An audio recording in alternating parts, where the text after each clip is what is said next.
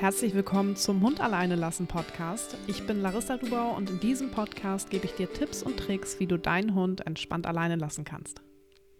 Herzlich willkommen zur allerersten Podcast-Folge. In dieser Folge geht es darum, wann du zurückkommen solltest, wenn du mit deinem Hund gerade das Alleinbleiben trainierst. Weil das ist wirklich ein Thema, das stellen sich ganz, ganz viele Leute. Im Internet findest du ja zum Beispiel auch Tipps wie: komm erst zurück, wenn dein Hund aufgehört hat zu bellen.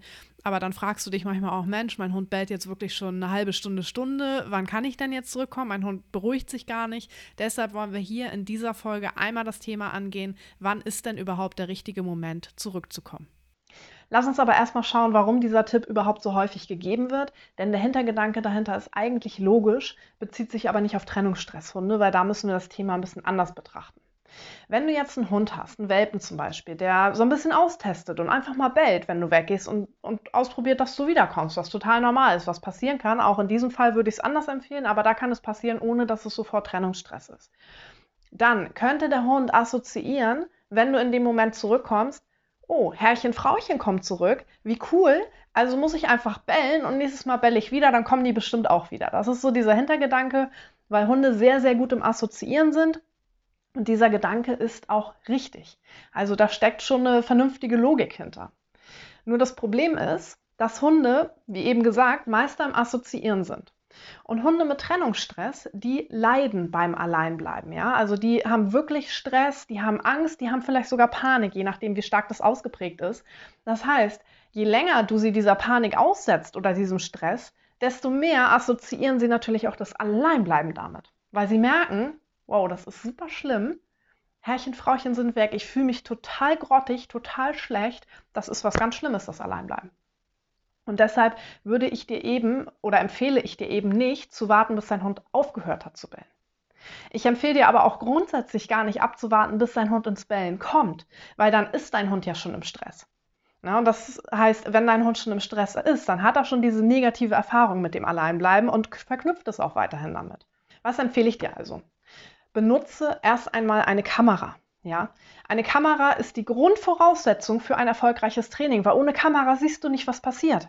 Ganz viele Hunde zeigen Stress schon, bevor sie ins Bellen kommen. Ja, da kommen dann Stressanzeichen wie Kratzen, wie Gähnen, wie vielleicht mal ein kleines kurzes Jaulen, was du nicht hörst, wenn du keine Kamera verwendest, oder auch ein unruhiges Hin- und Herlaufen, ein ständiges zur Tür schauen, Mensch, wo bleibt Frauchen, wo bleibt Herrchen? Ja, das alles kannst du nur erkennen, wenn du mit einer Kamera arbeitest.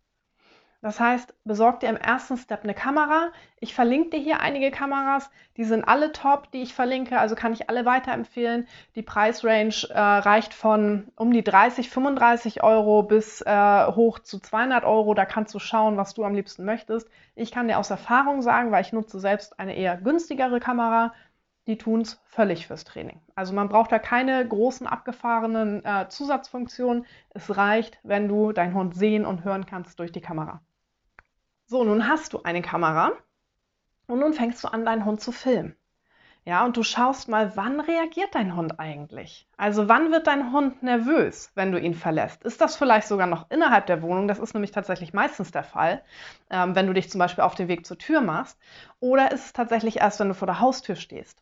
Und dann passt du ab, wann du zurückkommst, nämlich dann, wenn dein Hund noch neutral ist. Ja, Minimum neutral optimalerweise ist natürlich entspannt, ist er entspannt, aber Neutralität reicht uns auch vollkommen. Wir wollen nicht, dass der Hund schon da sitzt und denkt, oh mein Gott, oh mein Gott, wann kommt sie wieder oder wann kommt er wieder, sondern dass der Hund wirklich neutral ist und mit der Situation gut klarkommt.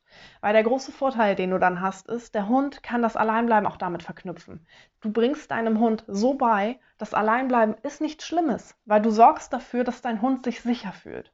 Ja, du sorgst dafür, dass dein Hund nicht in Stress gerät, sondern dass es ihm gut geht dabei.